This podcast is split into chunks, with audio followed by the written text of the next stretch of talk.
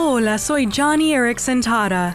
Cuando me rompí el cuello hace más de 50 años, el futuro parecía tan aterrador. Conocía a Dios, pero no confiaba de todo en su propósito. Pero luego pensé en cómo mi actitud ante el desafío de una vida en silla de ruedas podía representar a Cristo. Y me di cuenta de que podía hacer que Dios se viera bien confiando en Él, o podía hacer que Dios se viera mal al vivir con amargura y resentimiento. Podría manchar su reputación diciéndoles a otros que Él estaba siendo injusto, o podía demostrarle al mundo de que quien murió en la cruz es digno de confiar.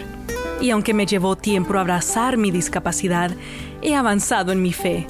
Primera de Timoteo 4 dice que todos puedan ver que estás progresando. Entonces hoy, sé un ejemplo al progresar en tu fe.